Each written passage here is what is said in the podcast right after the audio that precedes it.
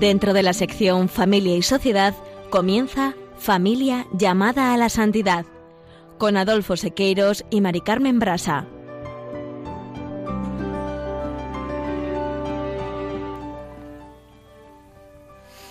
Muy buenos días, queridos oyentes de Radio María y Familia Radio María. Bienvenidos un lunes más al programa Familia llamada a la Santidad.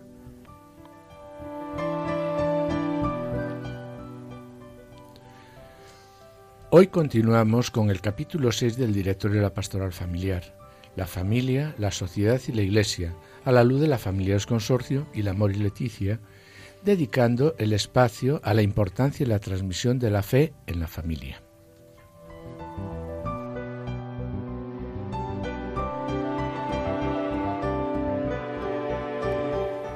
En la sección Esposos en Cristo, Juana, Julio y Seque se acercarán a la vida del matrimonio Bernardini, Sergio y Domenica Bernardini, matrimonio italiano citado recientemente por el Papa Francisco como ejemplo de santidad matrimonial. Su larga vida en común a lo largo del siglo XX, plagada de dificultades, es modelo de transmisión de fe y fecundidad espiritual, que se manifestó principalmente en que ocho de sus diez hijos se dedicaron a la vida consagrada. Y en el colofón veremos la importancia de la transmisión de la fe en la familia a la luz de la exhortación posinodal Amor y Leticia. Directorio de la Pastoral Familiar.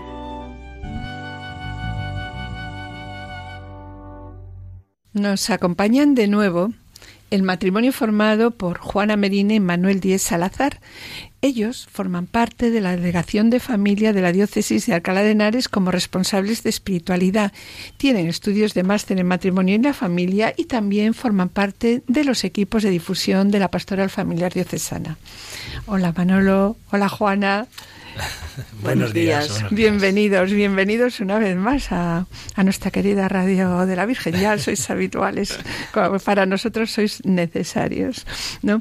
Bien, pues como acabamos de comentar, hoy continuamos con el tema que os decía Adolfo, ¿no? La misión de la familia en la Iglesia, que como ya explicamos en programas anteriores, pues es un tema que a la Iglesia le preocupa mucho y a la vez también pues despierta grandes esperanzas. Y sobre ello, Adolfo y yo nos hemos planteado unas preguntas. ¿Es consciente la familia de su papel en la Iglesia? ¿Somos conscientes las familias que la Iglesia nos pide que seamos evangelizadoras, que seamos también familias misioneras? ¿Que realmente nosotros somos los primeros evangelizadores de nuestros hijos? ¿Somos conscientes también que para vivir la fe eh, y ser fermento de santidad en el mundo, es necesario que en el seno de nuestra familia se viva la catequesis familiar, la piedad familiar. Somos conscientes que las primeras eh, oraciones que, que, recibimos las recibimos a través de nuestros padres y eso es lo que tenemos que transmitir nosotros, ¿no? Acompañadas estas oraciones siempre de ternura, de una caricia, de un beso. Eso es lo que tenemos que intentar hacer con nuestros hijos, pero lo hacemos por otro lado, también quería comentaros si somos conscientes que eh, la familia debe participar en la iniciación de los sacramentos y ser testimonio de un compromiso de vida y sobre todo ¿Qué nos dice el magisterio de la Iglesia? Bueno, pues estas y otras muchas preguntas, ¿no? Pues con ellas queremos comentar el, comenzar el programa, con ellas, aunque son muchas, ¿no? Sí, comenzaremos el directorio eh, con lo que nos proponen el número 235, que nos dice la familia cristiana vive su cometido profético acogiendo y anunciando la palabra de Dios. Y así se hace una comunidad creyente y evangelizadora. ¿Y cómo se hace? ¿Cómo lo hace? Pues sí, eso es lo mismo que en ese aspecto lo que nos señala el directorio cuando nos dice que la familia anuncia la palabra de Dios. En cuanto a familia, nos dice como un modo específico de vivir la vocación bautismal que compromete a todo cristiano a ser testigo de Dios en el mundo. ¿Y qué nos puedes decir sobre ello, Manolo? Pues mira, Adolfo, eh, ¿a qué dignidad ha elevado Dios al matrimonio y a la familia que los ha constituido en signo y lugar de alianza de amor entre Dios y los hombres, entre Jesucristo y la Iglesia, su esposa. Como ves, Adolfo, no es cualquier cosa el matrimonio y la familia, ¿verdad? No, ni mucho menos. Dios ha dado un valor y una dignidad muy, muy grande al matrimonio y a la familia. El matrimonio y la familia es algo tan grande y además querido por Dios, fundado por el mismo Dios. El matrimonio y la familia es un proyecto sabio y amoroso de Dios que nada más y nada menos está en sus manos, ¿no? Y a Dios, como dice, ¿no? A Dios nadie ni, ni nada se le ha ido de las manos.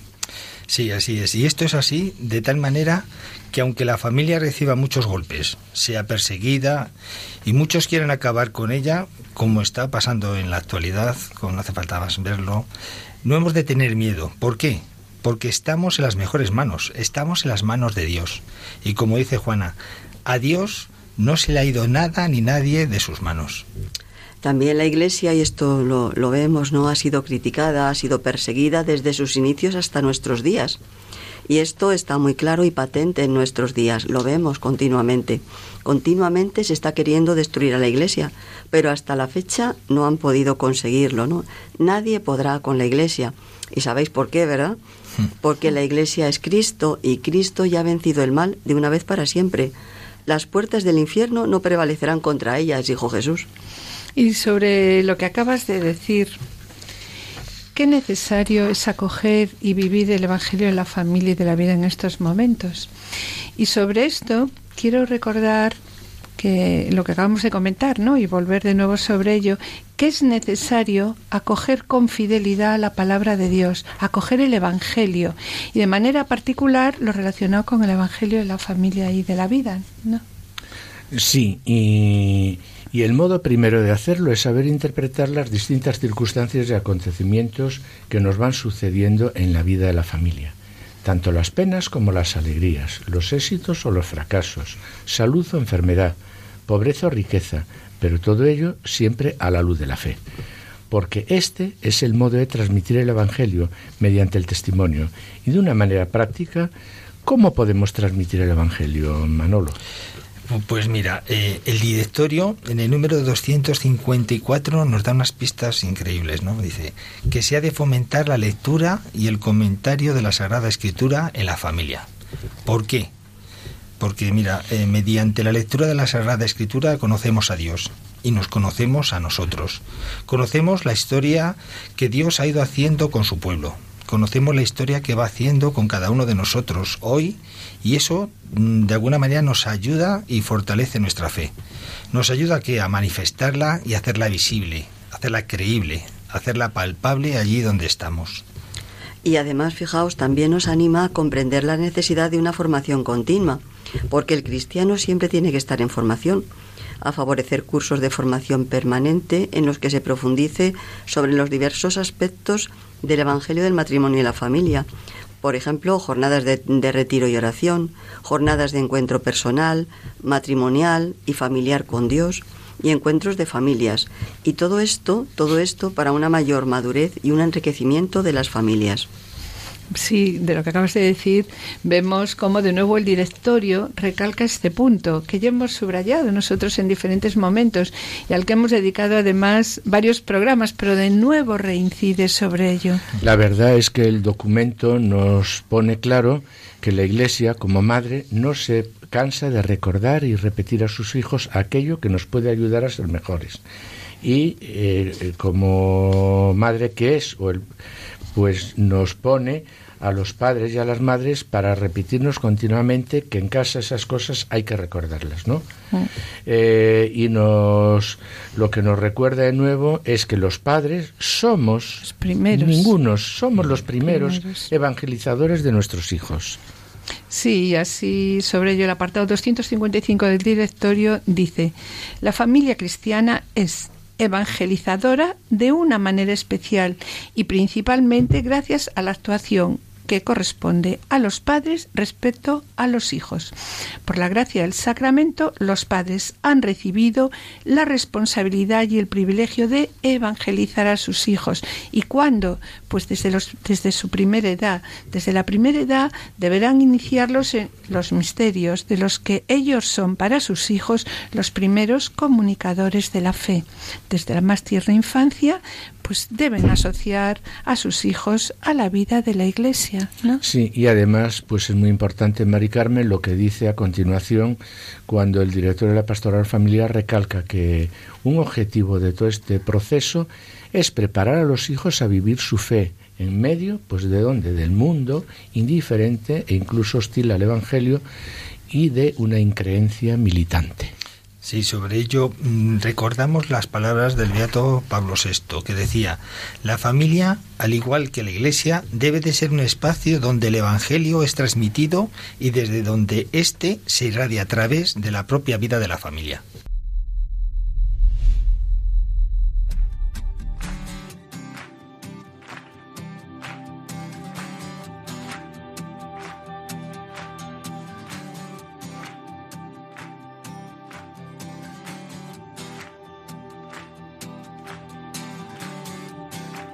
Tú me haces cantar,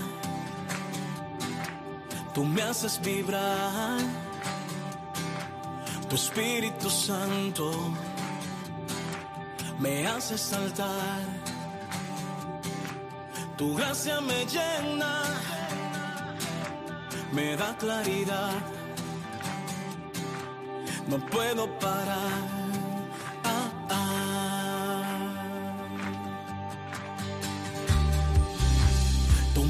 Cantar, tú me haces vibrar, tu Espíritu Santo me hace saltar. Es que tu gracia me llena, me da claridad, me da libertad, no puedo parar.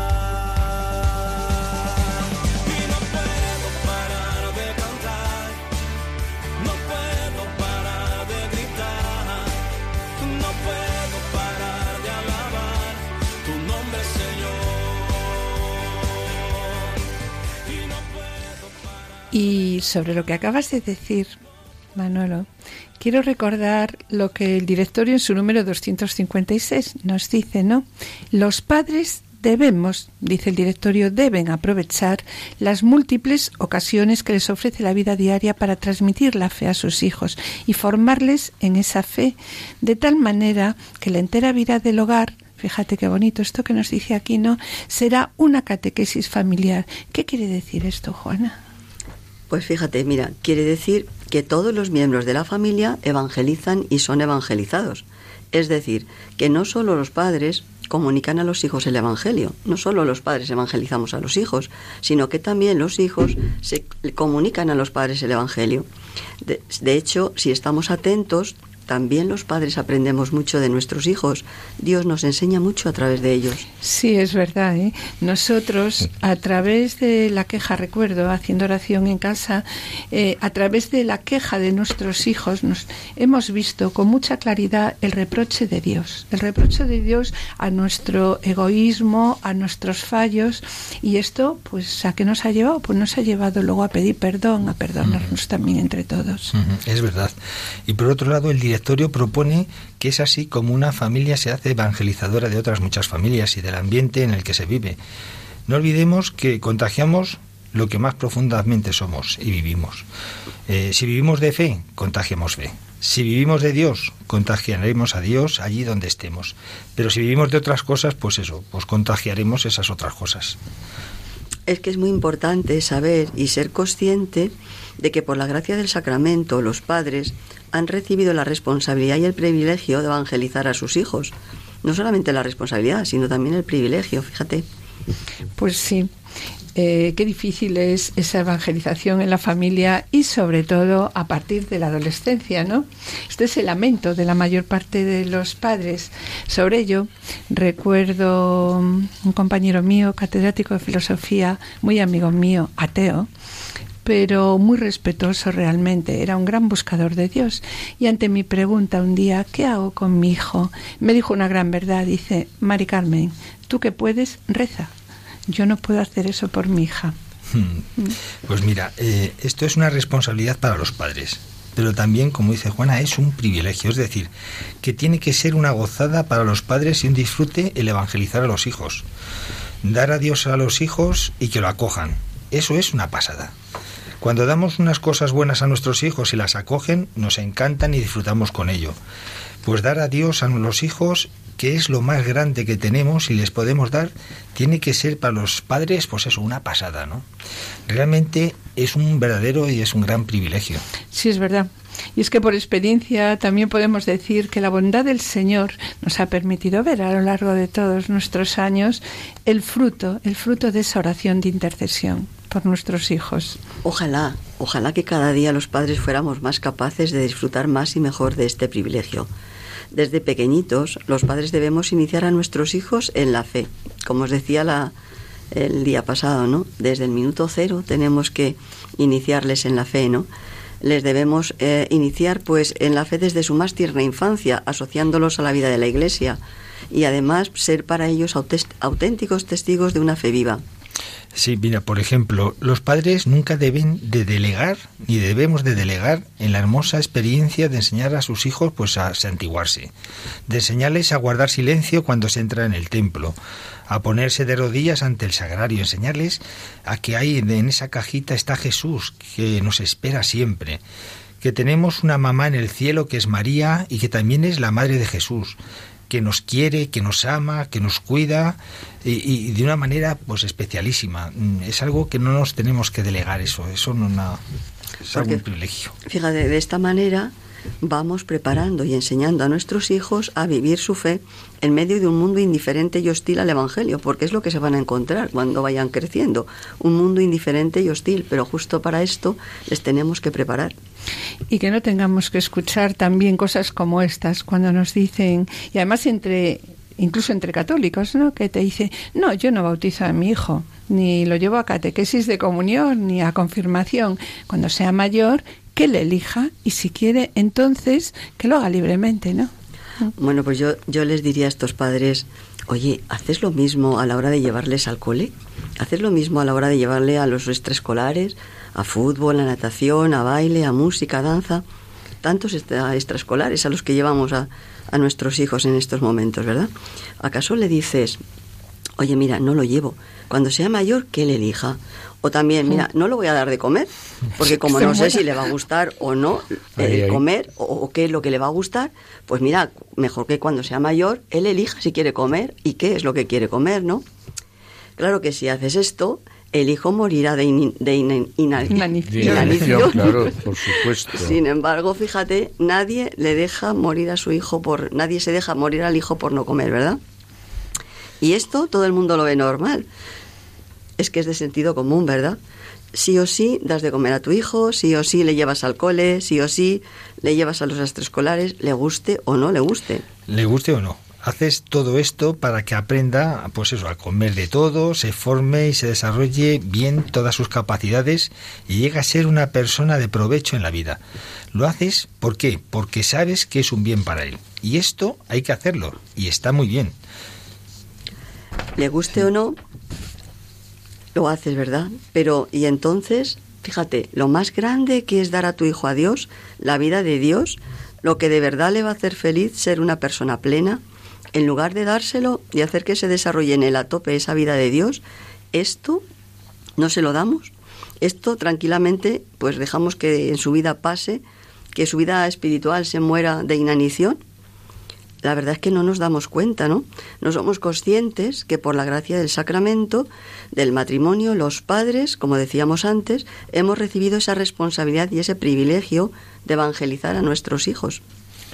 Sí, aunque esto no se lleve hoy en nuestro mundo o no sea lo que prime en nuestra sociedad, aunque no esté bien visto socialmente, aunque no sea políticamente correcto, y nos critiquen por ello. Los padres tenemos esa responsabilidad y ese privilegio, el privilegio de evangelizar a nuestros hijos. Y sobre ello, la familia es consortio también al respeto en el número 53 nos recuerda que el Ministerio de Evangelización y Catequesis de los padres deben acompañar la vida de los hijos y también durante esta época que consideramos nosotros que hablamos tan difícil, ¿no? Nos dice aquí la exhortación, también durante su adolescencia y juventud, cuando ellos como sucede con frecuencia, contestan o incluso rechazan la fe cristiana recibida en los primeros años de su vida. Y así como la Iglesia no se puede en la Iglesia, ¿no?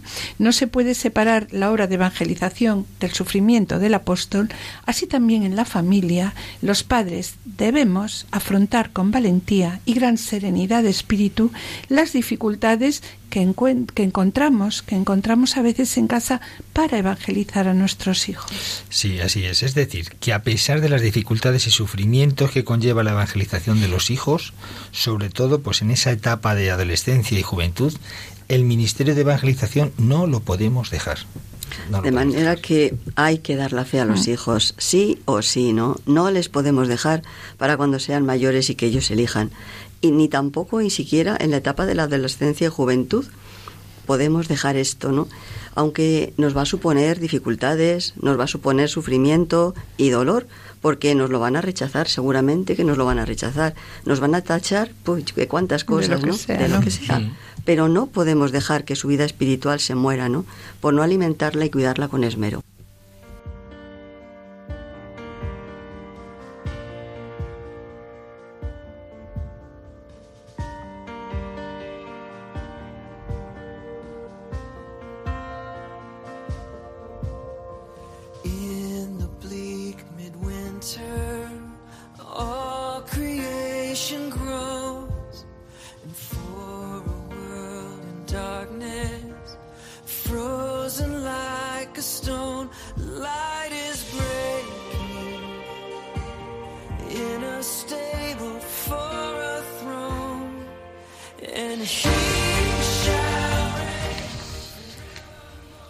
Oyentes y familia de Radio María, estamos en el programa Familia llamada a la Santidad dirigido por Adolfo Sequeros y quien les habla, Mari Carmen Brasa. Finalizamos esta primera sección y antes de iniciar la segunda quisiéramos adelantarles que en el colofón presentaremos la importancia de la transmisión de la fe en la familia a la luz de la exhortación por sinodal Amoris Leticia. A continuación, en el espacio Familia Semilla de Santidad, eh, presentaremos la vida del matrimonio Bernardini. Permanezcan a la escucha.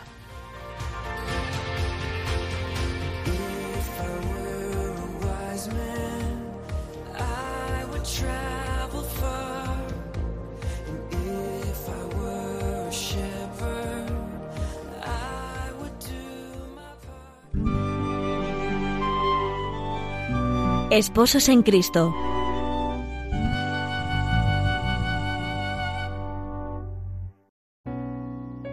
Queridos amigos de Radio María, el espacio de Esposos en Cristo nos lleva en esta ocasión nuevamente a Italia para conocer la vida de un matrimonio citado hace solo unos días por el Papa Francisco como ejemplo heroico de amor esponsal.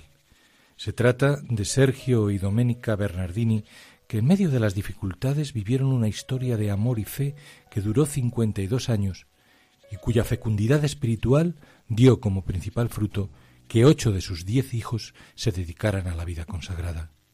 Conozcamos su historia.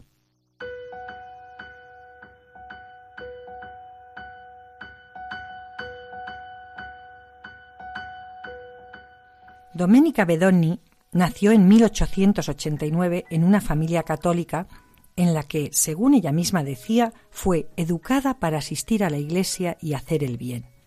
Su vivencia profunda de la religiosidad la llevó a desear ingresar en un convento, pero nadie la apoyó en su decisión.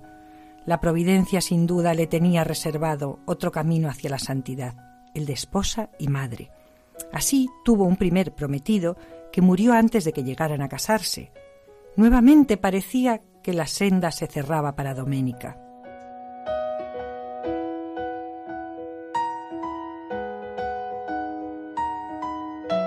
Por su parte, Sergio Bernardini había sido responsable de un molino en las montañas de Sasogliano.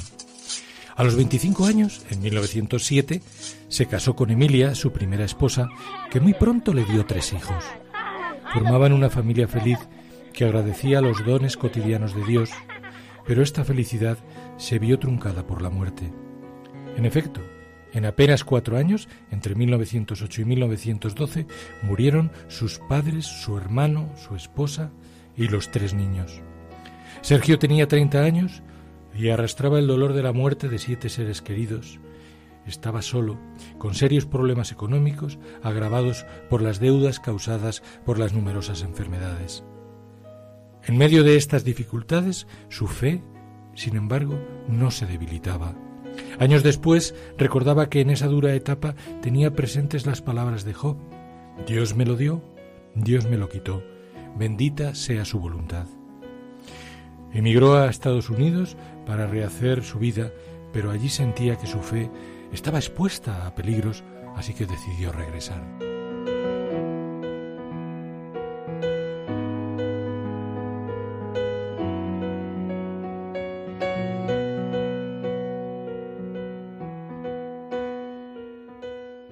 Así es. De vuelta, su párroco le propuso el camino del sacerdocio, pero se sentía más inclinado a la vida matrimonial. Y poco después, en 1913, encontró a Doménica. Ambos reconocieron que estaban destinados por Dios para compartir su vida. Doménica recuerda esos momentos con estas frases. Todo en él me inspiraba confianza, respeto y paz. Era viudo, había sufrido mucho, pero también yo. Oré a Dios e inmediatamente me decidí. Sí, Señor, si esa es tu voluntad.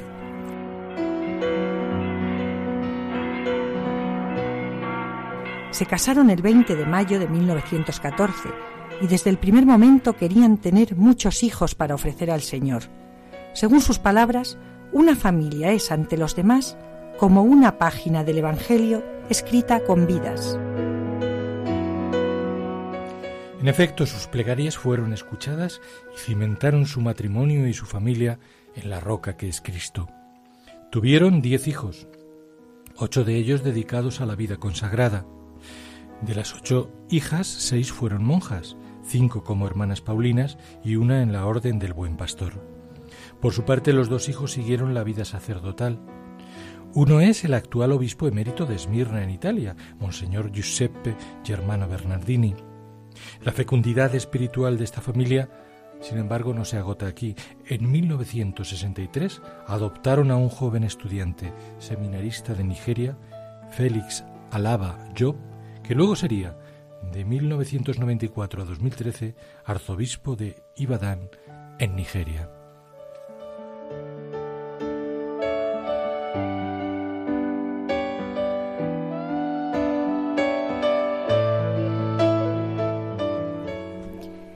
El otro hijo, el padre Sebastiano Bernardini, sacerdote capuchino de 87 años, en una entrevista reciente nos ha legado un precioso testimonio de sus padres.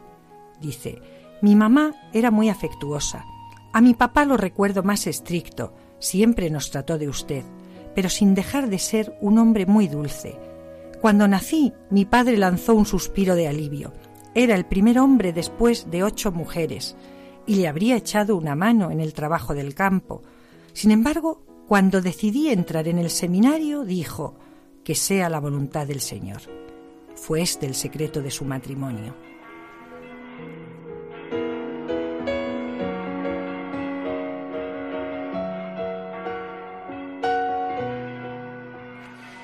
El fraile destaca que su familia siempre estuvo unida y se entregó a los demás con generosidad.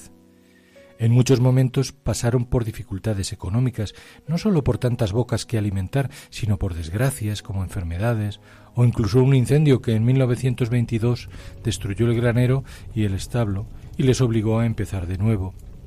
Sin embargo, siempre sentían el auxilio constante de la fe. Para la familia, el día comenzaba con la asistencia a misa, aunque la parroquia quedara distante, y a pesar de los trabajos siempre había tiempo para el rosario o la invocación al Espíritu Santo. La casa siempre estuvo abierta a los necesitados de pan, consuelo y protección. Se recuerda especialmente su generosidad en el tiempo de la guerra.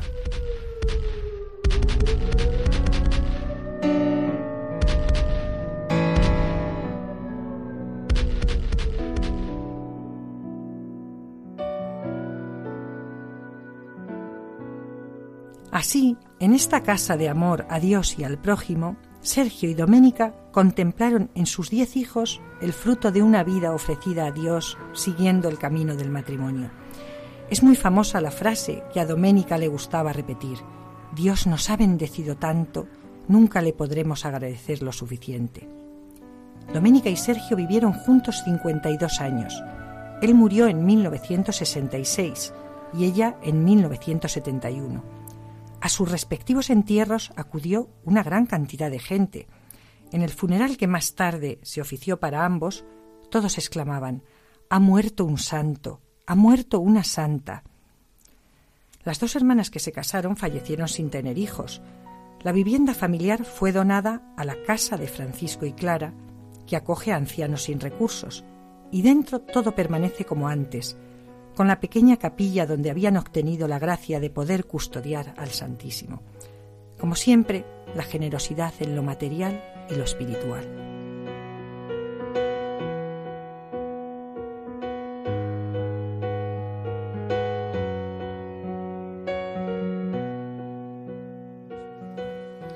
En efecto, no podemos olvidar el testamento espiritual de Doménica que expresa también el sentir de su esposo.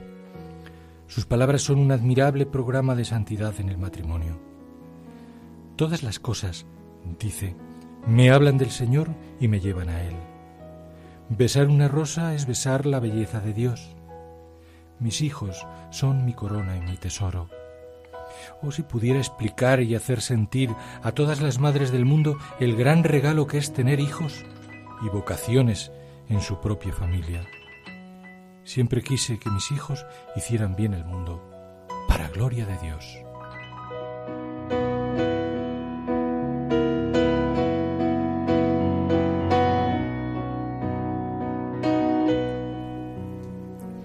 A continuación, dirigiéndose a sus hijos, les recomienda, Ahora pido que seáis santos. Estoy contenta de tener tantos hijos, pero me gustaría que lo fueran también otros muchos sacerdotes y misioneros. El Señor ha dispuesto toda la eternidad para que seamos felices. Cuando el Señor me llame a su reino, no lo dudéis, seré completamente feliz. Contadles a todos mi felicidad con el sonido de campanas de fiesta. Tengo que agradecerle al Señor las muchas gracias que nos ha hecho. A menudo pido a Jesús que os ayude en todo momento. Tú me los diste, Señor, yo los he criado, pero son tuyos. Que Jesús, la Madre del Cielo y vuestra Madre de la Tierra, os bendiga. Nos veremos en el cielo.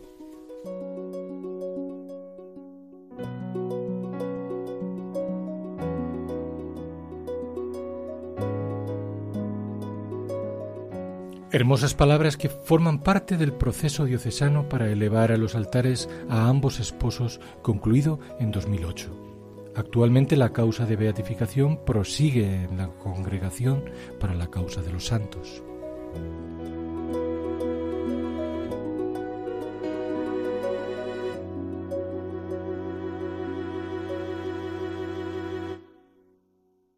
Sergio y Doménica Bernardini, verdadero espejo de cristianos que vivieron la alegría del Evangelio en la sencillez de lo cotidiano y pudieron hacer suyo el mensaje de Cristo. Yo te alabo, Padre, Señor del cielo y de la tierra, porque has ocultado estas cosas a los sabios y prudentes y las has revelado a los pequeños. Deseando que su ejemplo acompañe a todas nuestras familias, nos despedimos hasta el próximo programa de Esposos en Cristo, Dios mediante.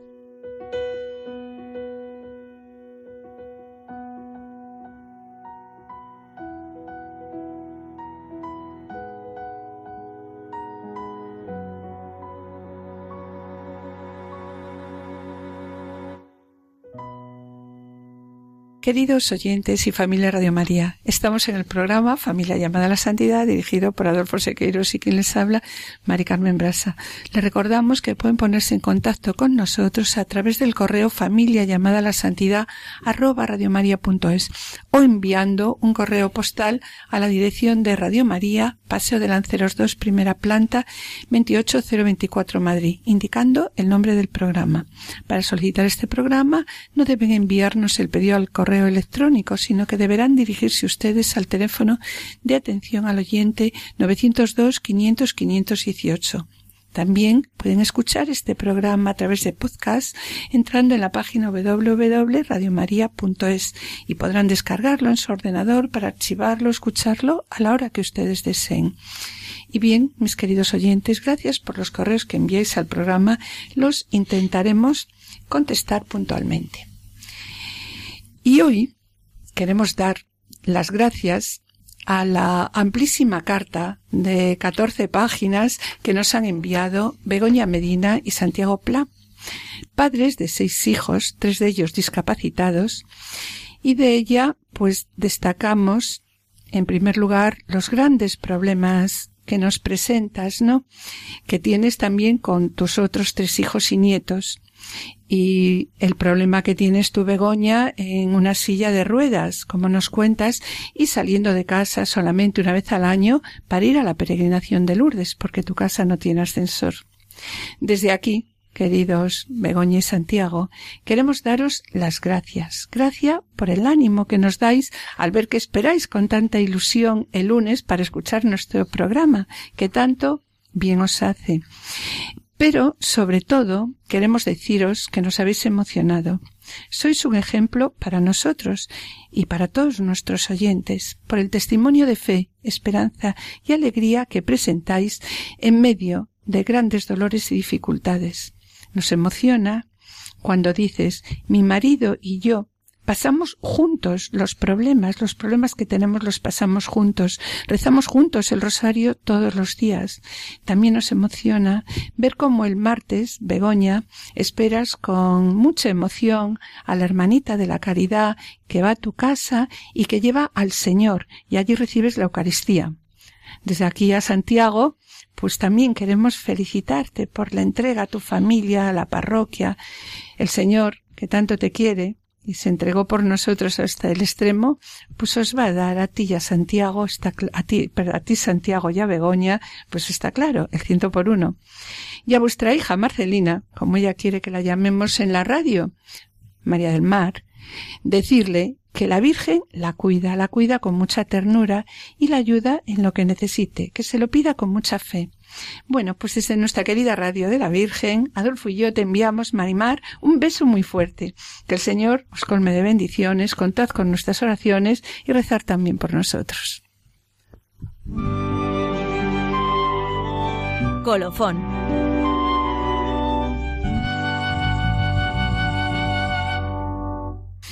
Y sobre la transmisión de la fe a los hijos, la exhortación por sinodal Moris Leticia, como os comentamos hace un momento, propone lo siguiente. Propone en el apartado 287 que la educación de los hijos debe estar marcada por un camino de transmisión de la fe, que en estos momentos pues está, se dificulta, ¿no? Por el estilo de vida actual, por los horarios de trabajo, por la complejidad del mundo de hoy, donde muchos padres pues lo tienen complicado, llevan un ritmo frenético para poder sobrevivir.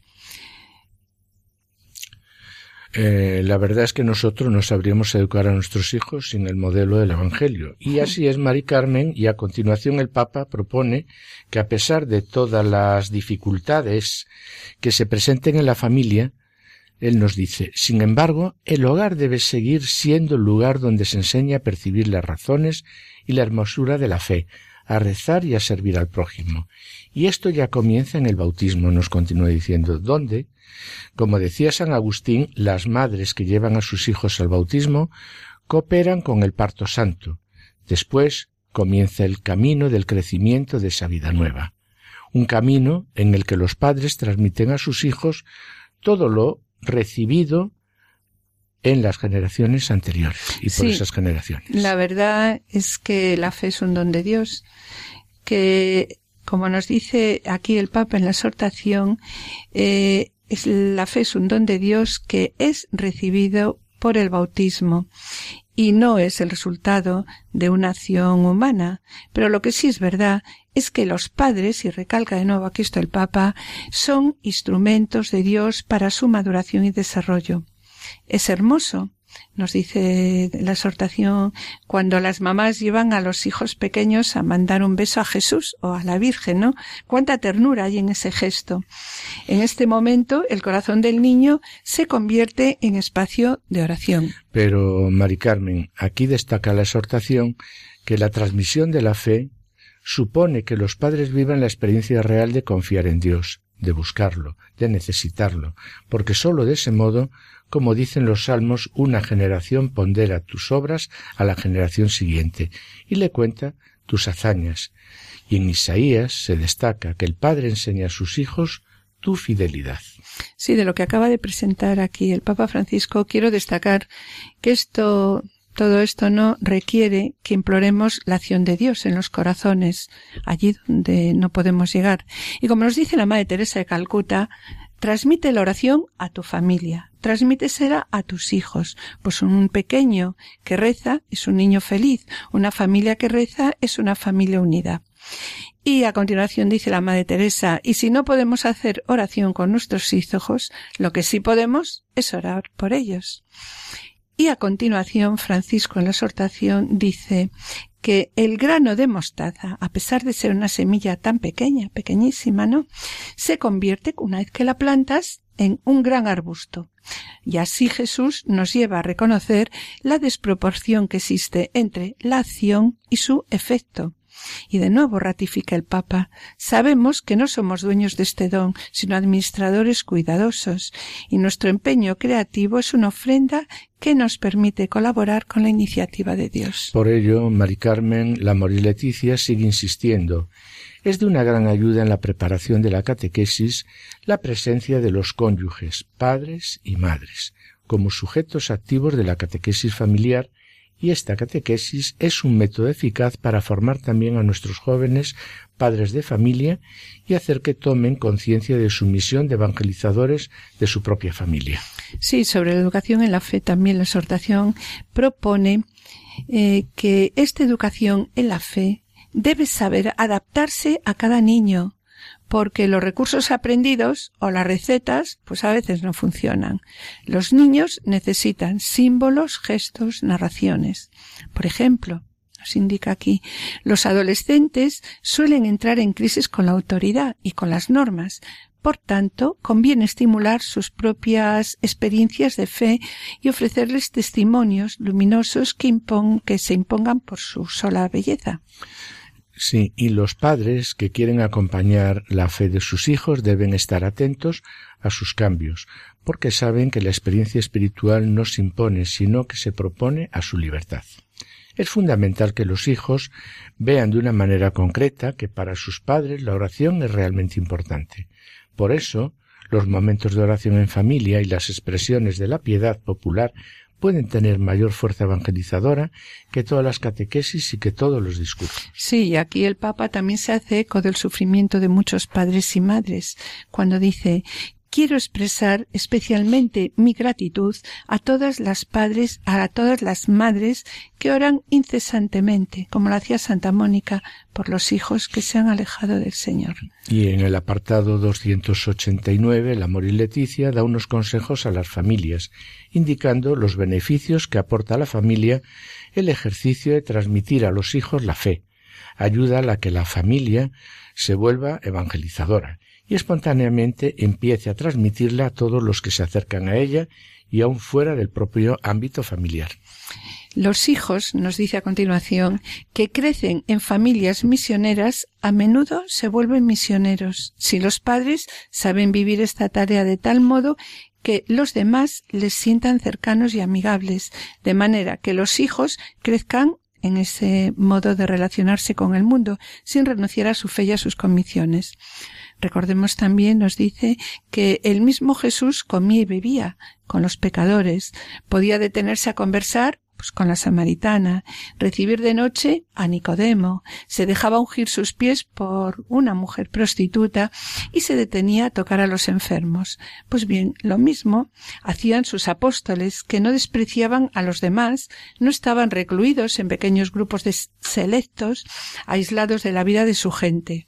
Mientras las autoridades los acosaban, ellos gozaban de la simpatía de, todo el pueblo, según nos refieren los hechos de los apóstoles. Y continúa la instrucción en el siguiente punto, en el 290, hablando de la importancia de la transmisión de la fe en la familia, que la lleva a ser una familia abierta a todas las necesidades, tanto materiales como espirituales, de las familias que la rodean, y así dice, La familia se convierte en sujeto de la acción pastoral mediante el anuncio del Evangelio y el legado de múltiples formas de testimonio, entre las cuales destacamos la solidaridad con los pobres, la apertura a la diversidad de las personas, la custodia de la creación, la solidaridad moral y material hacia las otras familias, sobre todo hacia las más necesitadas el compromiso con la promoción del bien común, incluso mediante la transformación de las estructuras sociales injustas y practicando las obras de misericordia. Sí, de lo que acabas de leer en la exhortación, quiero destacar lo que añades sobre ello a continuación, diciendo que múltiples formas de testimonio eh, todas estas múltiples formas de testimonio, ¿no? que acabas además de enumerar, deben situarse en el marco del amor del Padre que nos sostiene y nos promueve. Y esto se manifiesta en la entrega total de Cristo vivo entre nosotros y que nos hace capaces de afrontar juntos todas las tormentas y todas las etapas de la vida. Bien, y finalizaría, y finaliza ya el capítulo 7 de la exhortación a Moris Leticia expresando que sólo a partir de esta experiencia la pastoral familiar podrá lograr que las familias sean a la vez iglesias domésticas, como comentamos ya en el programa anterior, y fermento evangelizador de la sociedad.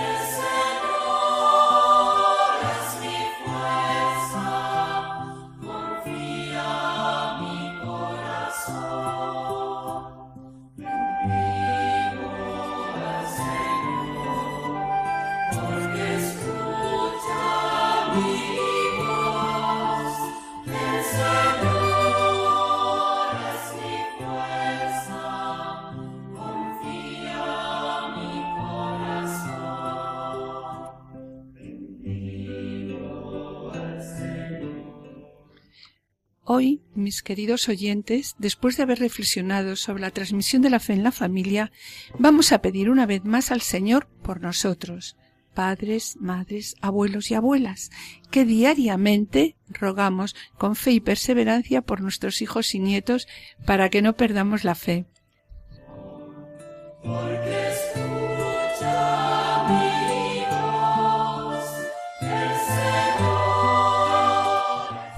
Que la impaciencia que a veces nos domina al ver tan alejados a nuestros hijos no debilite nuestra oración. Queremos pedirte, Señor, que nos ayudes a ser santos, que no caigamos en pensar que si nos trazamos un camino y lo intentamos llevar a la práctica ya podemos conseguirlo, porque la tarea es superior a nuestras propias fuerzas, y así nos lo enseña la Sagrada Escritura cuando Jesús dice, Sin mí no podéis hacer nada.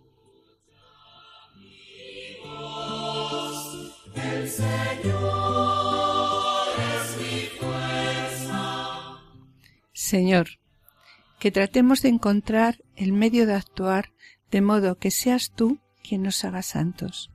Por eso te pedimos mucha humildad ya que si nuestras fuerzas tienen límite, no la tiene tu poder.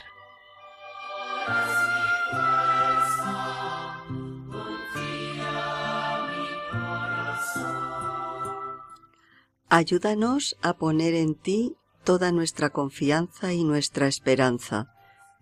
Ayúdanos a descubrir que el secreto de nuestra santidad radica en descubrir que todo podemos obtenerlo de ti porque tienes un corazón de Padre y nos das lo que necesitamos.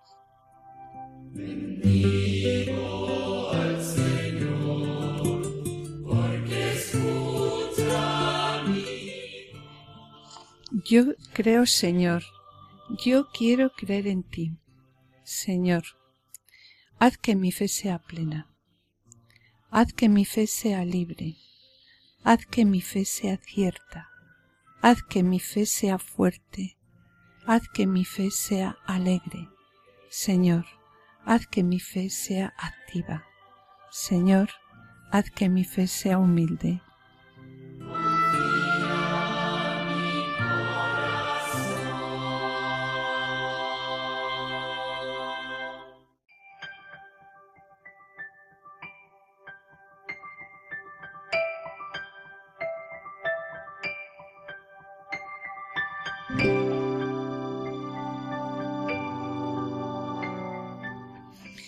Bien, mis queridos oyentes, con pena tenemos que despedirnos. En el programa de hoy hemos tratado la importancia de la transmisión de la fe en la familia, acompañados por Juana Merino y Manuel Díaz Salazar, miembros de equipos de difusión de la pastoral familiar de la diócesis de Alcalá de Henares. En la sección Esposos en Cristo, Juana Julio y que han presentado la vida del matrimonio Bernardini modelo de transmisión de fe y fecundidad espiritual que se manifestó, como hemos escuchado, en ocho de sus diez hijos dedicados a la vida consagrada.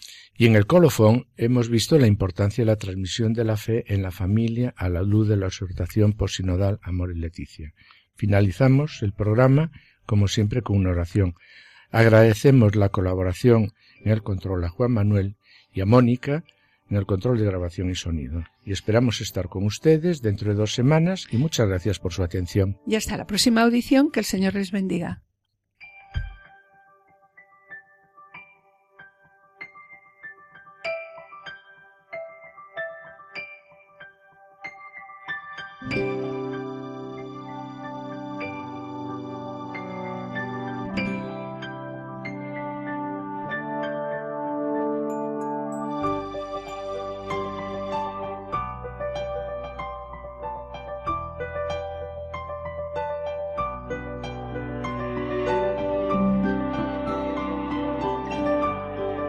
Han escuchado Familia llamada a la santidad con Adolfo Sequeiros y Mari Carmen Brasa.